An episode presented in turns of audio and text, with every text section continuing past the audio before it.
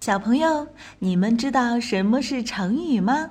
成语是汉语词汇中一种已经定型的词组，有固定的结构和意思。成语的背后有很多有趣的故事，了解这些故事有助于理解记忆成语。万能的一休哥总是停不下学习的脚步。这不，这一次他就来到了成语王国，为小朋友们讲述各式各样的成语故事。还等什么？快来听吧！囊萤映雪。小朋友们，你们有没有觉得读书很枯燥呢？但是今天呀，我们来讲一个古人读书的故事，好不好呀？在古代呀，是没有电灯的。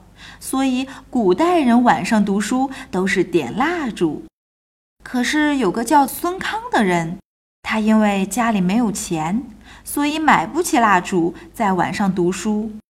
可是白天的时间又很短，孙康觉得晚上很长的时间不读书就浪费了，于是他就想很多办法来晚上读书。孙康发现，夏天的时候，把很多萤火虫装在袋子里，就可以借着萤火虫的光读书了。到了冬天的时候，晚上在院子里的雪倒映着月光，也看清楚书面上的字。所以从那个时候开始，孙康就用这种方法在晚上读书。由于孙康的刻苦努力，终于成了大家敬仰的一个人。后来，人们把孙康读书的故事总结成了一个成语，叫做“囊萤映雪”，来形容人们刻苦读书。所以，小朋友们，我们一定要学习孙康这种刻苦读书的精神啊！以后也要做一个让别人敬仰的人呀。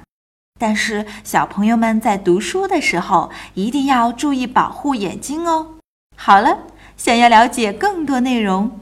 微信关注“一休哥”，记住是艺术的“艺”哦。